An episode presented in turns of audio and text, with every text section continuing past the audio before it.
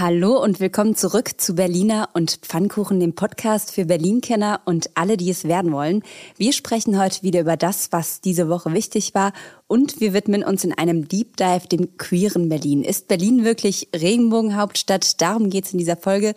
Ich bin Ann-Kathrin Hipp, verantwortliche Redakteurin beim Tagesspiegel Checkpoint. Und ich bin Lorenz Marold, Chefredakteur beim Tagesspiegel.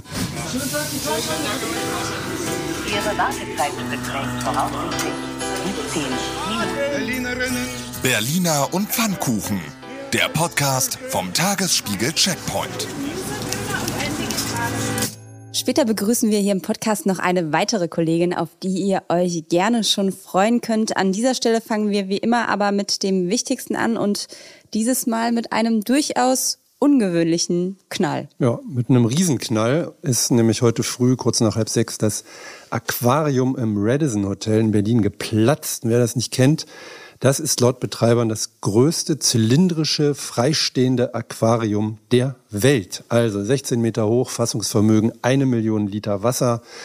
Die sind komplett ausgelaufen natürlich auf die Straße und mit dem Wasser sind 1500 zum Teil exotische Fische rausgespült worden.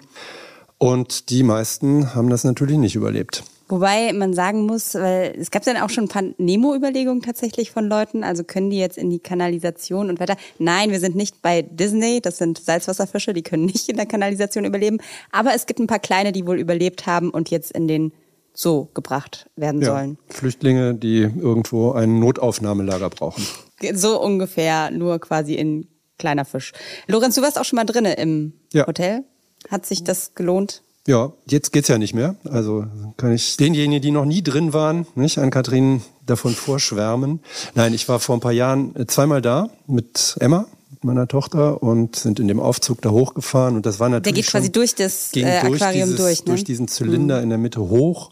Und das war schon sehr beeindruckend, auch ein bisschen beängstigend. So, natürlich, ihr kennt vielleicht diese Tunnel, durch die man manchmal geht, wo so Aquarium drüber ist. Hier geht's dann irgendwie senkrecht in die Luft, da waren Taucher drin und so weiter und, ein Café. Und natürlich denkt man mit Schrecken daran, was passiert wäre, wäre das tagsüber passiert mit vollem Betrieb in diesem Hotel, mit Touristen, die im Aufzug sind und so weiter und so fort. Also ein Riesenglück, dass es nur zwei Verletzte bis jetzt jedenfalls gegeben hat. Genau, ansonsten mussten einfach die 400 Hotelgäste im Prinzip evakuiert werden. Gab natürlich einen riesen Polizei- und Feuerwehreinsatz, die jetzt irgendwie Wasser und Fische beseitigen. Unsere regierende Bürgermeisterin war natürlich auch sofort vor Ort. Franziska Giffey wünscht allen Verletzten eine gute Genesung. Ob das jetzt nur für die Menschen oder auch für die Fische gilt, hat sie nicht gesagt. Dann gucken wir mal, wie es weitergeht. Was ich auf jeden Fall gesehen habe heute auf Twitter, es gibt wohl in Seoul ein digitales Aquarium. Also die sind quasi schon so weit, dass sie das einfach digital zeigen. Da muss man dann gar keine Fische irgendwie reinstecken und da kann man dann sogar einen Wal schwimmen sehen. Ja, also mit 3D und Virtual Reality geht es auch. Wir brauchen nicht das größte zylindrische freistehende Aquarium der Welt in Berlin. Und damit kommen wir zu unserem nächsten Thema. Da gab es nämlich auch einen großen Knall und zwar in der Berliner Charité. Das Klinikum geht gerade in den Notbetrieb. Alle planbaren OPs sind bis auf weiteres verschoben. Grund ist aber nicht die bevorstehende Wahl.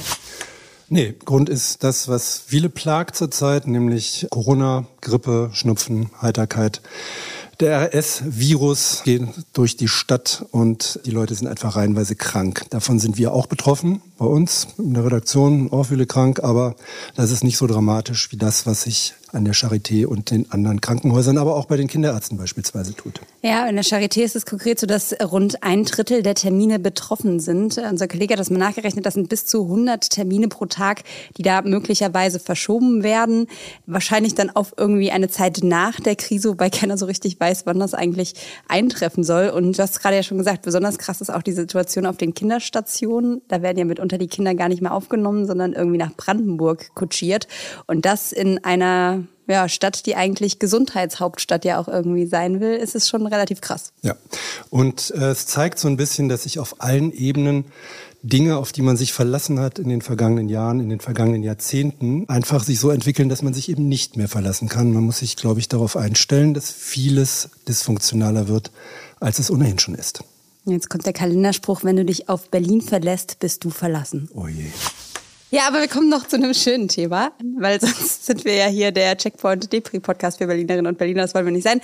Deshalb sagen wir an dieser Stelle Happy Birthday. Das Schwutz feiert 45-jähriges Jubiläum.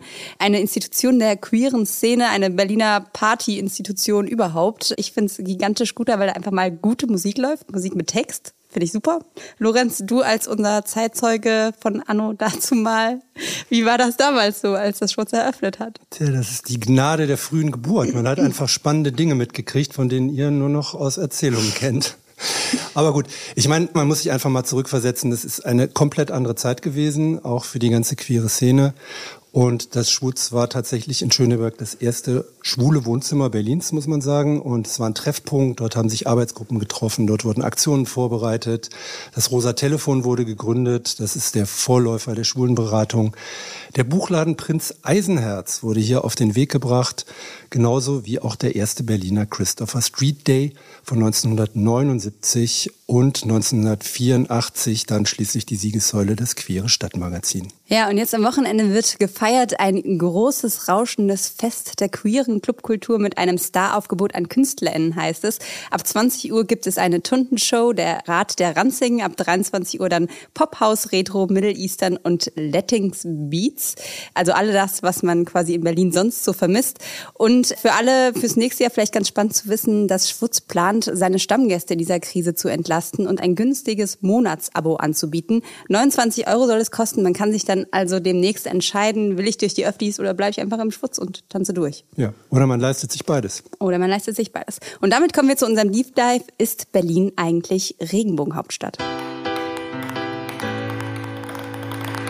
Ja, um das zu beantworten, reden wir heute über die queere Vielfalt Berlins, über Dinge, die der Senat für die Community tut oder auch nicht. Und wir reden an dieser Stelle schon mal der Trigger-Hinweis über queerfeindliche Gewalt. Bei manchen Menschen kann dieses Thema durchaus negative Reaktionen auslösen oder retraumatisieren. Also passt bitte auf euch auf, wenn ihr diese Folge hört. Genau, aber zuerst hören wir an dieser Stelle nochmal das in Berlin prominenteste Outing. Liebe Genossinnen und Genossen, ich sage es euch auch und wer es noch nicht gewusst hat, ich bin schwul und das ist auch gut so, liebe Genossinnen und Genossen. Ja, das war der 10. Juni 2001 im Maritimhotel an der Friedrichstraße in Berlin. 16.35 Uhr, wer es genau wissen will. Der damals frisch gekürte Spitzenkandidat der SPD für das Amt des regierenden Bürgermeisters, Klaus Wowereit, hat zum damaligen Zeitpunkt damit ein Tabu gebrochen. Ja, und wie sich später herausstellte, war das so eine Art Flucht nach vorne weil er davon ausgehen musste, dass Medien darüber berichten. Es war die Frankfurter Rundschau zum Beispiel da dran. Und das muss man sich eigentlich heute nochmal vorstellen. Da hat sich so wahnsinnig viel geändert. Und ich glaube auch wegen dieses Outings von Klaus Wowereit, das ist gar nicht hoch genug einzuschätzen, glaube ich, was er damals für die schwule Community getan hat. Ja, mittlerweile kann man ja sagen, gehört Queerness so ein bisschen zum Berliner Markenkern dazu. Oder wie der Berliner Senat es in einem Erklärvideo sagt. Die Regenbogenstadt Berlin zeichnet sich durch ihre Vielfalt aus. Und es geht ja noch weiter. Also Regenbogenstadt steht wörtlich im Koalitionsvertrag. Regenbogenhauptstadt auf berlin.de gibt es. 2021, also im vergangenen Jahr, hat der Senat ein ganzes Forum Regenbogenstadt veranstaltet. Da ging es um Queerthemen in Alter und Pflege. Und Berlins Regierende Franziska Giffey sagte im vergangenen Jahr. Berlin ist die Stadt der Vielfalt. Und die Stadt, in der die queere Community ein Zuhause hat, ihr Zuhause hat. Wir sind stolz darauf, Regenbogenhauptstadt Deutschlands, vielleicht Europas und der Welt zu sein. Ja, ist das noch Realität oder ist das schon Regenbogenwashing? Man muss sagen, fest steht auf jeden Fall, Berlin zählt A zu den beliebtesten Reisezielen für LGBTQI-Menschen. Das sagt zumindest Visit Berlin und das sagt auch die Senatsverwaltung für Justiz, Vielfalt und Antidiskriminierung. Und B hat Berlin heute eine der größten Communities in Europa, also eine der größten queeren Communities in Europa. Der Senat schätzt, dass so zwischen 200 und 300.000 LGBTQI-Personen in Berlin leben. Und wir haben jetzt einfach mal tatsächlich vier von Ihnen gefragt, ist Berlin Regenbogenhauptstadt? Den Auftakt macht vielleicht jemand, den ihr kennt, nämlich Drag Queen Jessica Parker. Sie ist unter anderem aus ihrer Schwutzshow Popkicker bekannt und wir hören mal, was sie zu sagen hat. Natürlich rate ich jedem jungen queeren Menschen nach Berlin zu ziehen. Erstmal, weil ich diese Stadt liebe und jeder sollte diese Stadt einfach auch mal kennenlernen. Und ich sehe es ja selber, ich bin ja durch meine Party äh, Popkicker im Schwutz, bin ich ja äh, regelmäßig mit wirklich sehr, sehr jungen Menschen konfrontiert. Und da sind so viele junge Queers, jetzt auch sehr, sehr viele aus Russland und aus der Ukraine, die endlich ein freies, selbstbestimmtes Leben leben dürfen und einfach in eine Schwulendisco gehen dürfen ohne Angst zu haben, dafür verurteilt zu werden. Berlin ist eine queere Stadt und wird auch immer eine queere Stadt bleiben. Gut so. So normal und so besonders trotzdem auch noch. Hier kommen noch Tom, Hannes und Emily. Für mich ist Berlin auf jeden Fall Regenbogenhauptstadt, denn ich habe noch keiner anderen Stadt erlebt, dass die queere Community so präsent ist. Und in Berlin ist Queer sein nicht einfach Queer sein, sondern hier wird Queer sein richtig gefeiert. Für mich als Menschen, der in Berlin aufgewachsen ist, war das lange Zeit nicht so ersichtlich. Aber in den letzten Jahren habe ich durch die unterschiedlichsten Erfahrungen mit Menschen gemerkt, was für ein krasses Privileg es war, hier aufzuwachsen. Berlin ist aber halt auch wenig befreit von diesem Großstadtphänomen. Es gibt so viel Unterschiedlichkeit und das hat so ein heftiges Konfliktpotenzial. Ja, und deswegen gehören halt auch hier queerphobe Angriffe so zum Alltag. Und das zeigt halt, dass auch Berlin weiterhin diese Schutzräume braucht und diese Communities, in denen wir ja einfach so sein können. Berlin ist auf jeden Fall eine bunte und sehr unterstützende Stadt, voll mit Regenbogen und trotzdem muss man immer wieder Angst haben, als Frau mit einer anderen Frau Händchen haltend in die U-Bahn zu steigen oder durch bestimmte Bezirke zu laufen und ist noch immer leider Spuckattacken, Beleidigungen oder sexuellen Angeboten ausgesetzt. Ja, das zeigt vielleicht schon irgendwie die gemischten Gefühle, die man hier in Berlin erleben kann. Auf der einen Seite irgendwie wahnsinnig coole, tolle, bunte Community und ein wahnsinnig, ja, eine wahnsinnig tolle Stadt, die wir hier haben. Aber es ist eben auch nicht alles ganz Gold, was glänzt, wenn man das vielleicht so sagen will. An der Stelle würde ich jetzt sagen, tschüss, Lorenz. Viel Spaß, bis später. Denn ich begrüße jetzt Nadine Lange. Sie arbeitet bei uns in der Kulturredaktion und ja, vielleicht kann sie sich einfach noch mal kurz selbst vorstellen, weil ich glaube, du kannst das viel besser als ich, Nadine. Ja, also ich bin in der Kulturredaktion für Popmusik zuständig, ähm, vor allen Dingen in der Berlin-Kultur. Und beim Queerspiegel kümmere ich mich zusammen mit Tilman Warnecke um unser Newsletter, aber auch natürlich um unsere Website und unsere Social-Media-Angebote. Und da schauen wir so auf das queere Leben in Berlin und in der Welt.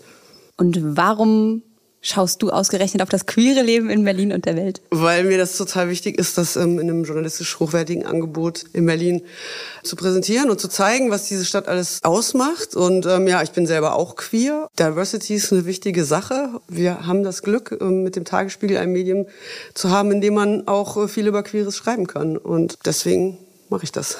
Wir haben ja eben die verschiedenen ja, Sprachnachrichten gehört von den Berlinerinnen und Berlinern und von Jurassica.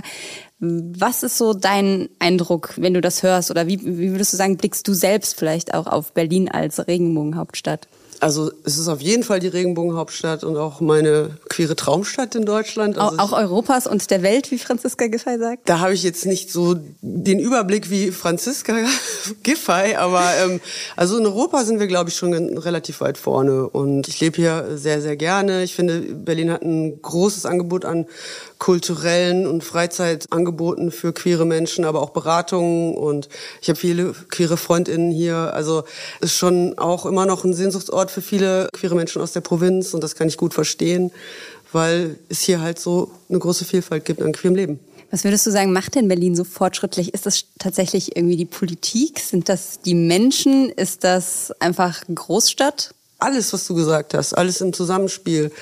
Die queeren Menschen sind natürlich immer diejenigen, die sich selber ähm, vertreten und einbringen und dann natürlich auch die äh, Politik ein bisschen schieben. Es gibt aber auch queere Menschen in der Politik, die dann schon selber schieben und ziehen. Also es, es Schieben und Ziehen ist ein wichtiges Stichwort, äh, wenn es um die Emanzipation von queeren Menschen geht.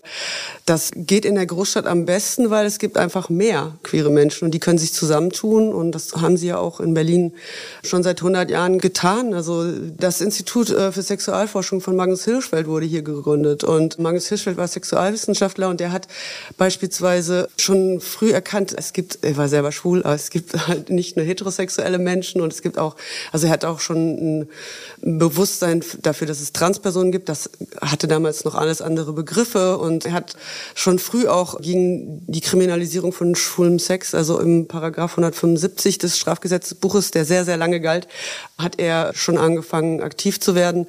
Der erste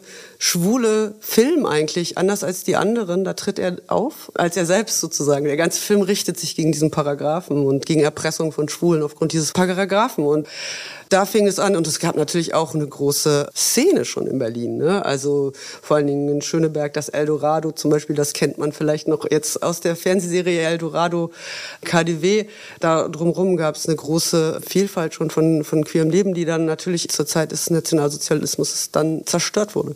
Was sich ja da tatsächlich auch schon in Berlin, glaube ich, relativ früh entwickelt hat, war diese ganze Feierkultur. Also auch dieses queere Leben einfach zu feiern, sei es jetzt um den CSD, der jetzt auch gerade sein Jubiläum gefeiert hatte vor ein paar Jahren und auch drumherum. Das, das Schwutz, das gerade Das Schwutz, das gerade seinen genau. Geburtstag feiert. Also ist auch tatsächlich diese Feierkultur was, was explizit mit Berlin umwoben ist? Also Berlin ist sicherlich die Feierhauptstadt von Deutschland. Da lehnt man sich nicht zu weit aus dem Fenster und natürlich auch die Queere. Also es, es gibt neben dem Schwutz auch noch andere Clubs. Natürlich vorne weg zu nennen, dass SO36 das schon in den 90er Jahren auch queere Partys hatte. Und es gibt viele Bars und Cafés, wo man auch feiern kann als queerer Mensch. Und das ist natürlich auch was, wo man sich verbindet und wo man sich dann auch mal ein bisschen ausspannt von der politischen Arbeit beispielsweise und auch einfach zusammenkommt. Ja.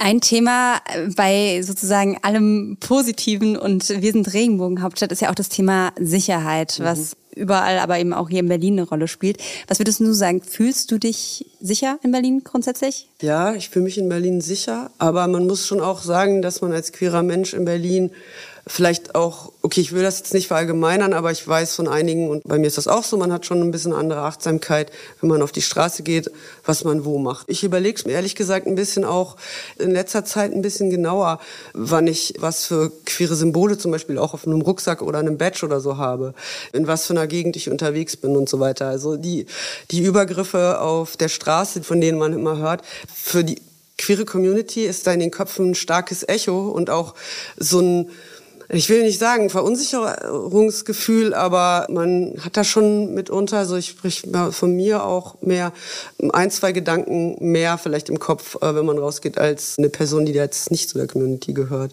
Das ist ja auch so ein bisschen das, was Emily vorhin in der Sprachnachricht gesagt hatte, dass man dann im Zweifel doch nochmal überlegt, ob man jetzt eben ja. als Frau Händchen haltend über die Straße läuft oder nicht. Zum Beispiel. Natürlich überlegen sich schwule Männer vor allen Dingen auch, wo sie einen anderen Mann küssen in Berlin. Regenbogenstadt, Hauptstadt hin oder her. Also da äh, muss man dann teilweise schon schauen, dass man da nicht angemacht oder angegriffen wird. Es gibt das Ganze ja sozusagen auch in Statistiken. Also mhm. es ist ja nicht nur ein Gefühl. Anfang Dezember hat der Berliner Senat seinen zweiten Monitoring-Bericht zu trans- und homophober Gewalt in Berlin vorgestellt. Übrigens interessant, Berlin ist das einzige Bundesland, das einen solchen Bericht tatsächlich hat. Die wichtigsten Ergebnisse, es sind tatsächlich mehr queerfeindliche Straftaten registriert worden von der Polizei. Der häufigste Delikt sind Beleidigungen, danach kommt Körperverletzung und gefährliche Körperverletzung. Die meisten Straftaten gibt's in Mitte, Tempelhof Schöneberg und Friedrich Friedrichshain-Kreuzberg und fast die Hälfte aller Angriffe passiert irgendwie abends und nachts tatsächlich. Also da, wo man sich im Zweifel vielleicht auch am wenigsten schützen kann. Genau, das sind auch die Gegenden, wo am meisten queere Menschen wohnen oder unterwegs sind. Das ist besonders schrecklich, weil man denkt dann so, ja, das ist hier eigentlich so unser Gebiet. Und dann ist es aber doch der Ort, an dem man dann auch einen Übergriff vielleicht erleben kann. Und die Zahlen steigen seit Jahren. Das ist sehr traurig. Also ich glaube, es hat teilweise auch damit zu tun, dass die Rhetorik härter und schärfer geworden ist gegen queere Menschen und vor allen Dingen gegen Transpersonen. In den also Medien. gerade auch von rechten Kreisen. Ja. Genau, also mhm. was da an, an Hass zu spüren ist. Und ich meine, wir haben jetzt zum ersten Mal zwei ähm, Bundestagsabgeordnete, die trans sind, zwei Transfrauen. Und äh, was beispielsweise Tessa Ganserer selbst im Bundestag sich anhören muss, ist einfach beschämend. Natürlich kommen da Leute auf die Idee, ah, das ist ein gutes Ziel und nehmen die Transpersonen als Ziel und als Sündenböcke für irgendwelche äh, Frustrationen, die die haben. Das ist eine sehr schreckliche Entwicklung und ich glaube, diese Rhetorik und dieser Hass in, äh, vor allen Dingen auch in den sozialen Medien trägt schon auch zu dem Anstieg der Zahlen dabei. Es sind ja jetzt 493 Fälle gewesen, die in diesem Jahr bis Anfang Dezember registriert wurden. Wobei man da ja auch immer sagen muss, das ist quasi die Zahl der Menschen, die Anzeige bei der Polizei mhm. erstattet haben. Die Dunkelziffer ist noch viel, viel größer. Vielleicht kannst du auch noch mal irgendwie zwei Takte zu dem Vertrauensverhältnis, ich sage mal, Behörden und Community sagen. Das ist ja allein dadurch, dass es den Paragraphen 175 gab, ist da ja quasi vielleicht schon so ein Grundmisstrauen einfach, was da herrscht, wo vielleicht der ein oder andere auch einfach Angst hat, zur Polizei zu gehen und Anzeige zu erstatten, weil man einfach nicht genau weiß, wie, wie damit umgegangen wird. Ja, der Paragraph 175 hat schwulen Sex kriminalisiert. Lesben waren nicht mal so ernst genommen, dass ihr Sex irgendwie kriminalisiert wurde. Aber seit dem Kaiserreich bis ins Jahre 1994 galt dieser Paragraph. Er wurde zwischenzeitlich entschärft. In der Bundesrepublik, ich glaube, in den 60ern. In der DDR war er schon früher abgeschafft. Aber dieser Paragraph hat wirklich Generationen von schwulen Männern kriminalisiert und auch traumatisiert. Und Minderheitenangehörige sind, glaube ich, grundsätzlich erstmal vorsichtig, wenn es um Polizei geht, ob die denn wirklich einen schützen. Ne? Also natürlich sind Vorurteile und falsche Vorstellungen von der Minderheit auch in der Polizei beispielsweise, wie in der Gesamtbevölkerung vertreten. Beispielsweise in, der, in den Hochzeiten der AIDS-Krise wird es mit Sicherheit auch kein großer Spaß gewesen sein, als schwul identifizierbare Person irgendwas mit der Polizei zu tun zu haben. Ja, die wurden ja gesamtgesellschaftlich stigmatisiert und teils wie Aussätzige behandelt.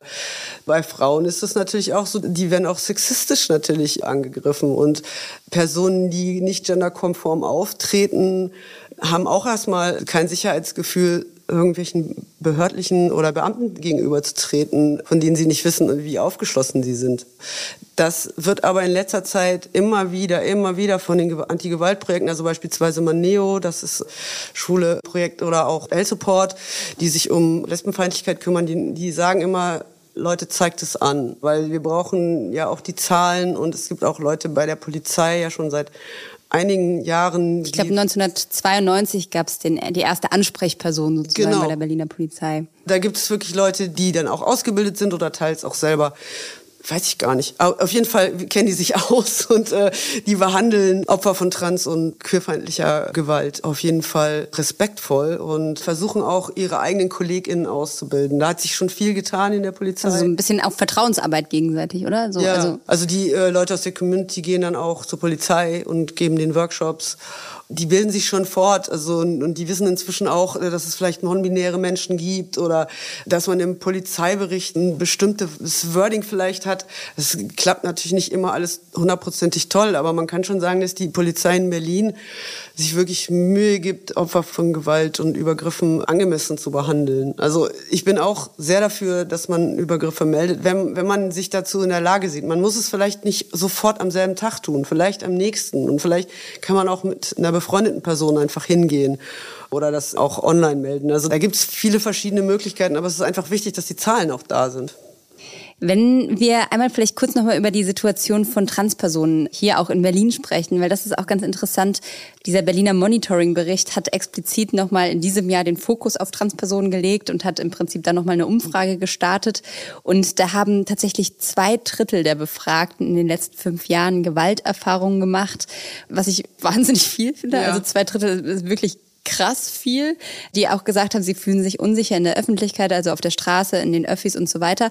Und das fand ich auch eine absolut krasse Zahl, wobei sie, glaube ich, tatsächlich sonst in den Fällen wahrscheinlich auch nicht viel höher ist, aber in sieben Prozent der Fällen haben die Opfer nur Hilfe von Passantinnen und Passanten bekommen. Das heißt, man ist nicht nur irgendwie Not und Hass und Scheiße ausgesetzt, sondern man muss auch irgendwie gucken, dass man alleine damit klarkommt im Zweifel. Ja, das ist wirklich das Allerbedrückendste und Schrecklichste, die Gewalt gegen Transpersonen die, die kleinste Gruppe sind, oder ja, Interpersonen sind noch eine kleinere Gruppe, aber in unserer Community, und die wirklich im Polizeibericht ständig aufploppen. Wir haben die Rubrik Polizei im Newsletter. Eigentlich ist regelmäßig da ein Übergriff auf Transpersonen dabei. Das reicht von, von Schlägen über Beleidigungen, das komplette Programm und das, das betrübt mich wirklich sehr und dass den Leuten auch nicht geholfen wird von äh, Umstehenden noch mehr. Ich weiß wirklich nicht, ob das mehr oder weniger ist als bei anderen Übergriffen. Ich glaube, generell sind Leute nicht so mutig. Aber was man schon mal machen könnte, ist, wenn man eine Zeugin oder ein Zeuge ist, versuchen, Kontakt irgendwie aufzunehmen mit, mit der angegriffenen Person, zu fragen, ob sie Hilfe braucht. Also wenn die Situation so ist, dass man fragen kann. Und vielleicht auch andere Leute noch dazu holen. Also dass man mehr Personen ist als meistens der Angreifer das würde schon mal helfen, dass die angegriffene Person sich vielleicht nicht so alleine fühlt oder auch merkt, dass da was aufbaut und der, der Angreifer wiederum auch merkt, hier geht das nicht Stopp, so, ja. geht das hier nicht so einfach durch, ja. Vielleicht noch ein letzter kleiner Statistikdreher. Also ich sag mal, hinter jeder Statistik stehen ja auch immer diese Schicksale der Menschen. Deshalb sind es viele Zahlen, aber es sind natürlich auch viele Geschichten, ähm, die man daran erzählen kann. Lichtenberg oder beziehungsweise die Randbezirke und da konkret der Fall Lichtenberg. Wir haben es ja eben schon gehört, die meisten Taten finden eigentlich in den Bezirken statt, wo vielleicht auch mehr queeres Leben spielt. Und in Lichtenberg haben sie sich tatsächlich erhöht, seitdem es auch mehr queere Angebote gibt. Heißt, 2018 gab es da fünf queerfeindliche Gewaltfälle, die gemeldet wurden. 2022 waren es 30. Und was ist zwischenzeitlich passiert? Zwischenzeitlich ist da ein Regenbogenfamilienzentrum eröffnet worden. Zwischenzeitlich ist Sabine Pöhl in ihr Amt berufen worden, die jetzt als Diversity- und Queerbeauftragte in Lichtenberg arbeitet. Insgesamt gibt es da vier Bezirke in Berlin, die so eine Beauftragte oder einen Beauftragten haben. Und die hat zu diesen steigenden Fallzahlen folgende Theorie. Diese Sichtbarkeit führt leider auch dazu, dass Menschen, die LGBTQ-Menschen ablehnen, durch Übergriffe, Grabschändungen und Pöbeleien versuchen, diese positive Entwicklung zurückzudrehen. Es braucht eine starke gesellschaftliche Aufklärung in den Schulen, in den Familien und es braucht weitere Begegnungen, um Vorurteile und Gewalt gegenüber queeren Menschen entschlossen entgegenzuwirken. Und das in der ganzen Stadt. Gehst du damit bei der These, dass mehr Sichtbarkeit zu mehr Gewalt führt?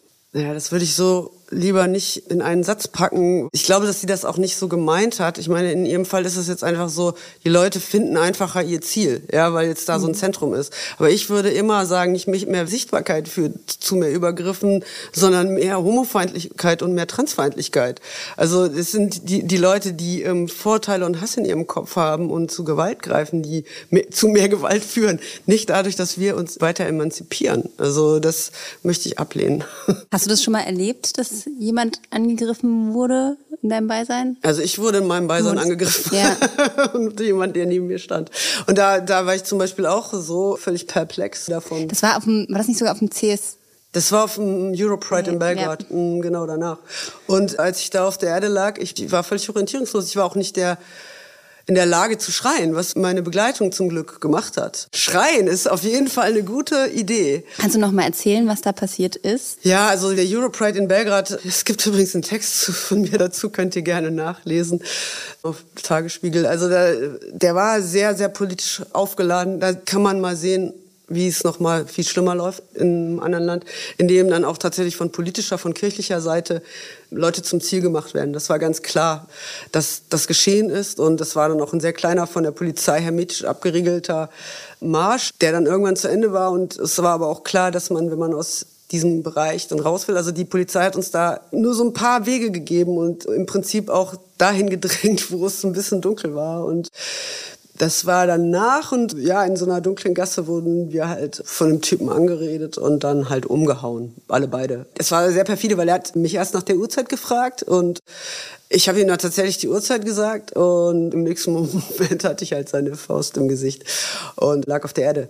Das war nicht schön. Dafür braucht man aber nicht nach Belgrad zu fahren. Ja, das kann einem auch zum Beispiel in Münster passieren. Und ich musste sehr, sehr an Malte denken, der auch nach dem CSD von Münster niedergeschlagen wurde und verstorben ist an seinen Verletzungen. Und das ist wirklich was, was überall in Europa leider passieren kann. Weil genau das ja auch der Punkt ist, dass man eigentlich sagt, weil wir sind ja sozusagen von der Frage auch ausgegangen, ist Berlin Regenbogenhauptstadt? Mhm. Und wir werden vielleicht gleich noch so eine Art Fazit ziehen oder sowas. Aber ich glaube, das ist ja genau diese Krux an der Sache, dass selbst wenn es die bunteste Stadt ist und mhm. die tollste Stadt und keine Ahnung was, dass man vor sowas nie ganz sicher sein kann, weil es einfach immer und überall Idioten gibt, ja. die, die rumlaufen und die dann potenziell auch eine Gefahr sein können. Aber ich möchte mir davon auch nicht meine Bewegungsfreiheit nehmen lassen und so geht das auch vielen. Also diese Stadt muss einfach bunt bleiben und die Leute, die damit ein Problem haben, müssen einfach ihr Problem mit sich selbst bekämpfen. Und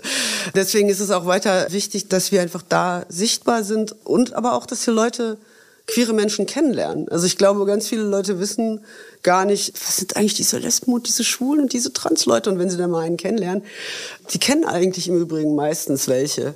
Ich wollte gerade sagen, wenn es 200 bis 300.000 queere Menschen dann ist im Prinzip jeder Zwölfte eigentlich queer, entweder geoutet oder nicht, aber im Zweifel kennt jeder, also... Genau, dann wird es meistens schon ein bisschen weniger. Also deswegen ist auch diese ganze Präventionsarbeit und die ganze Bildungsarbeit so wichtig. Aber auch, dass die Leute einfach mal jemanden irgendwo sehen, also auch zum Beispiel im Fernsehen, im Radio oder auf dem Podcast. Queere Leute sind auch nur Leute, die leben wollen. Ja, das wäre jetzt eigentlich fast schon ein schönes Schlusswort, aber um einmal noch auf die politische Ebene zu gucken. Du hast ja gerade schon von den Bildungsangeboten etc. gesprochen, die es irgendwie braucht. Da macht Berlin tatsächlich auch einiges. Ja, es gibt einige Projekte, die sich damit auseinandersetzen, auch in die Schulen tragen, aber das sind auch das klingt jetzt viel, aber ich glaube, wenn man jetzt jedes einzelne Projekt mal fragen würde, die könnten immer gut noch die eine oder andere Stelle gebrauchen und ihre Arbeit noch weniger prekär verrichten. Und es ist leider nicht so, dass hier ein Regenbogentruck durch die Stadt fährt und in jeder Schule, Geld. genau, in jeder Schule riesengroße Workshops gibt oder so. Da wird schon viel gemacht. Das ist auch gut, dass das Berlin wichtig ist und dass sie das auch so äh, reinschreiben, aber da kann man immer noch weiter dran ziehen und es, es ist auf jeden Fall schon eine Arbeit, die auch eine Weile passiert. Man, man kann vielleicht auch noch dann sagen, dass beispielsweise Dirk Behrendt, der frühere Justizsenator, auch für Antidiskriminierung zuständig war, der hat beispielsweise den Preis für lesbische Sichtbarkeit ins Leben gerufen. Den, der wird alle zwei Jahre verteilt. Und der wurde jetzt dieses Jahr auch sogar zum ersten Mal im Roten Rathaus vergeben. Und das ist schon sowas, wo ich sage, das ist eine richtig gute Sache, weil lesbische Sichtbarkeit ist ein, ein, großes Feld, von wo man noch viel machen kann. Und es gab auch eine Plakatkampagne dazu mit lesbischen Gesichtern aus der Stadt. Ja, Lesben, das ist immer noch so ein bisschen mysteriös für viele, glaube ich. Und ein, ein Preis von der Stadt dafür ins äh, Leben zu rufen und Leute in ihrer Arbeit zu würdigen und, und auch zu zeigen und ihnen auch Geld zu geben, das ist einfach ein, ein Schritt, wo ich sage, Gut gemacht, Berlin. Mehr davon, mehr davon. Ihr könnt ihn ruhig jedes Jahr verlieren, nicht alle zwei. Ist es denn tatsächlich so, dass auch in Berlin die schwule Community deutlich stärker vernetzt und vertreten ist? Also ich weiß es auch von einem Freund von mir, der das auch sagt, dass in allen möglichen Projekten, wo er sich engagiert, eigentlich immer nur die Kerle sitzen. Naja, das Patriarchat ist leider immer noch nicht abgeschafft, kann ich dazu nur sagen. Und natürlich ähm, haben Schwule auch immer noch das Privileg, Männer zu sein. Die sind auf jeden Fall finanzkräftiger und so weiter und in vielen Projekten auch die ersten gewesen. Ich meine, der Schutz ist ein gutes Beispiel, das hatten wir eben. Ne? Das ist halt ja auch wirklich aus einer schwulen Subkultur entstanden. Inzwischen ist es aber ein queerer Ort, der total sich geöffnet hat für alle. Die haben auch extra Flinterabende, also Frauen, Lesben, Inter, Trans und Agender-Personen sind da angesprochen. Und das Schwule Museum auch beispielsweise, ne? das trägt es noch im Namen, aber das Schwule Museum ist inzwischen auch schon längst ein queeres Museum. Die Siegessäule, das queere Stadtmagazin hat auch so angefangen. Man muss schon sagen, dass die Schwulen viel angestoßen haben, aber sie haben auch sich immer viel geöffnet. Und ich finde, das sollte man auch anerkennen. Vielleicht noch äh, zwei Worte zu den Vorzeigeprojekten oder den, generell zu den Projekten der Senat. Wir müssen da jetzt gar nicht so sehr, sehr in die Tiefe gehen, aber hat eine Initiative Berlin tritt ein für Selbstbestimmung und Akzeptanz geschlechtlicher und sexueller Vielfalt 2018 gestartet. Da ist im Prinzip genau das, worüber wir gerade gesprochen haben, nämlich Zusammenarbeit mit der Zivilgesellschaft, Bildungsmaßnahmen, Verwaltung stärker für queere Themen sensibilisieren etc. pp. mit drinnen mehr als 90 Maßnahmen ein Großteil, haben wir nochmal nachgefragt, davon ist tatsächlich schon umgesetzt worden. Unter anderem, es ist nicht der Bus, von dem du, oder der LKW, von dem du eben gesprochen hast, aber es gibt zumindest Prävention an Schulen, steht mittlerweile auf dem Lehrplan in Berlin. Und was auch drinne steht, und damit machen wir vielleicht einen kleinen Schwenker zu, was macht Berlin und da kann man vielleicht zwei Beispiele nennen, die auch nochmal zeigen, dass Berlin da eben vielleicht doch ein Stückchen weiter ist als Restdeutschland, kann man das so sagen? Ist Berlin weiter als Restdeutschland? Mm. Also, also ich glaube, da muss man die nicht so gegeneinander ausspielen. Ich meine, man kann man schon mal lobend erwähnen, dass die Bundesregierung zum ersten Mal einen Queerbeauftragten eingesetzt hat mit Sven Lehmann, ja.